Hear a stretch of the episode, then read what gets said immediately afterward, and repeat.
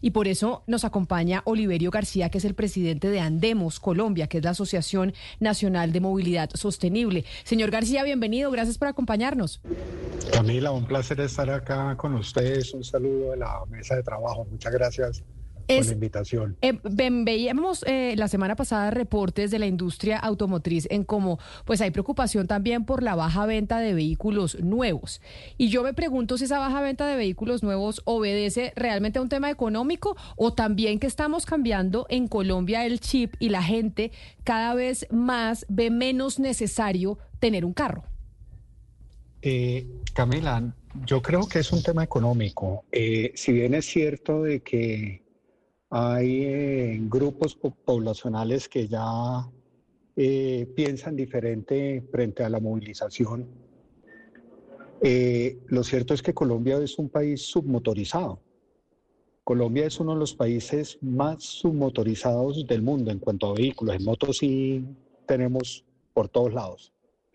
Eh, yo no creo, yo creo que la caída de las eh, ventas obedece más a un tema de coyuntura económica, como lo dicen las encuestas. Eh, hacemos trimestralmente unas encuestas y, nos dan señales, digamos, de cuáles son los factores que están incidiendo en el mercado. Entonces, yo creo que, que, que todavía Colombia, digamos, tiene un espacio muy grande y un potencial muy grande para la venta de carros. Te voy a dar algunas cifras. Eh, en Colombia, pues este año va a ser un año excepcional y vamos a vender unas, eh, no sé, 180, 190 mil unidades eh, frente a 263 mil del año pasado, pero digamos que la media en los últimos 10 años ha estado por ahí, 260, 270. Eso nos da un indicador de número de vehículos por habitante en venta de vehículos nuevos de 5. El promedio en América Latina, promedio, es de 10. Es decir, por simple regla de 3, Colombia debería estar vendiendo el doble en eh, vehículos. Sí, y Tenemos varios problemas que explican eso y uno es que precisamente con todos estos temas que tenemos, por ejemplo, el pico y placa, y un transporte público deficitario, hacemos de que la extensión del vehículo y la vida útil del vehículo de nosotros sea muy amplia.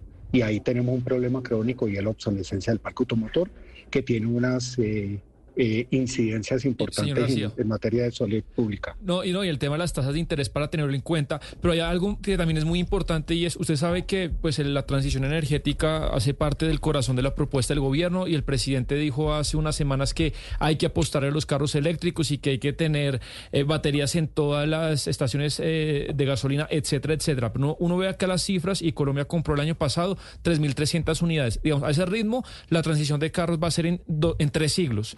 ¿Por qué está tan lenta? Digamos, ¿usted es positivo para el futuro eh, en la transición por el lado de, los carros eléctricos para el país?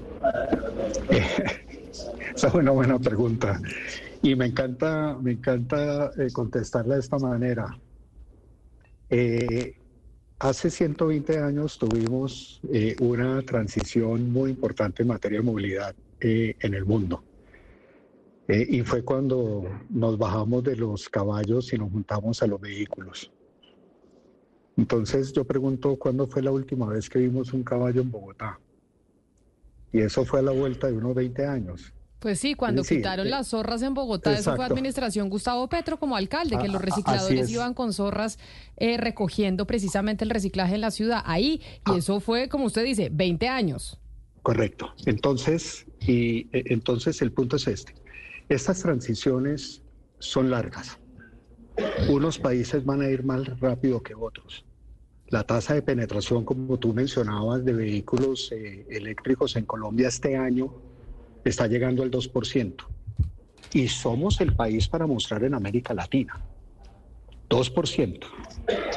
Europa va en 25. Países nórdicos están llegando al 80. China está llegando eh, creo que ya supera una tasa del 20% de penetración en matrícula nueva de vehículos eléctricos. Entonces esto va a ir a destiempos. Hay unas limitaciones muy grandes en los países latinoamericanos. El, el, ingreso per cápita de nosotros, estos son vehículos y tecnologías costosas. Y ahí, digamos, tenemos una política pública muy acertada y es una política basada en beneficios muy importantes.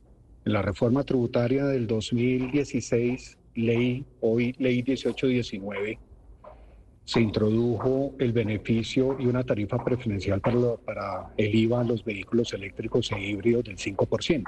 En esa reforma tributaria pasamos el IVA de los vehículos del 16, de los vehículos, no, perdón, el, IVA eh, eh, regular del 16, la tarifa del 16 al 19.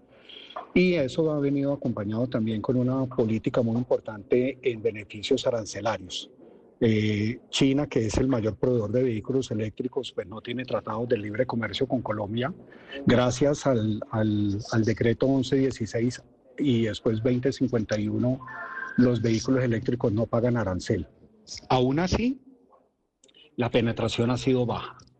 Hay que seguir apostándole, hay que seguir construyendo, robusteciendo la, la, la, la transición. Y yo sí creo en una cosa. Eh, esto es una, un cambio y una transición que está demandando la sociedad. Hace 120 años fue la sociedad la que quiso bajarse los caballos para buscar un modelo de transporte mucho más eficiente, mucho más limpio. Aún así los vehículos de combustión en ese, entonces eran mucho más saludables y limpios que andar eh, a caballo. Entonces eh, ahí sí lo que es importante es la capacidad que tenga, digamos, los estados y los países para poder tener una política pública que invite a hacer esa transición. Hoy en día tenemos vehículos costosos, hoy en día carecemos de infraestructura. Mire, mire esto tan interesante, eh, eh, Camila, las motos eléctricas hoy en día tienen paridad de precios con las motos de combustión en Colombia. Sin embargo, motos eléctricas se venden muy poco, muy, muy poco comparado con el volumen. El año pasado fueron 820 mil motos, ¿no? Fueron menos de 2 mil motos eléctricas las que, las que se vendieron. Entonces, eh, ¿por qué la baja penetración de las motos cuando ya hay paridad de precios? Por el tema de infraestructura. Muchos de los usuarios de motos hoy en día pues están usando la moto como instrumento de trabajo, haciendo deliveries eh, eh, y la usan todo el día. Esas personas sí o sí necesitan al menos cargar una vez durante el día en algún sitio y no hay en Bogotá sitios para donde cargar las motos eléctricas. Pues ese es uno de los grandes retos en las ciudades. Precisamente nos vamos a las noticias del mediodía. Me toca interrumpirlo, señor Oliverio García, presidente de Andemos. Gracias por estar con nosotros, por haber hablado de lo que está pasando con la industria automotriz y bueno, que hay preocupación por la baja venta de vehículos en estos momentos. Mil gracias a usted y feliz día. Gracias, Camila. Un saludo a todos.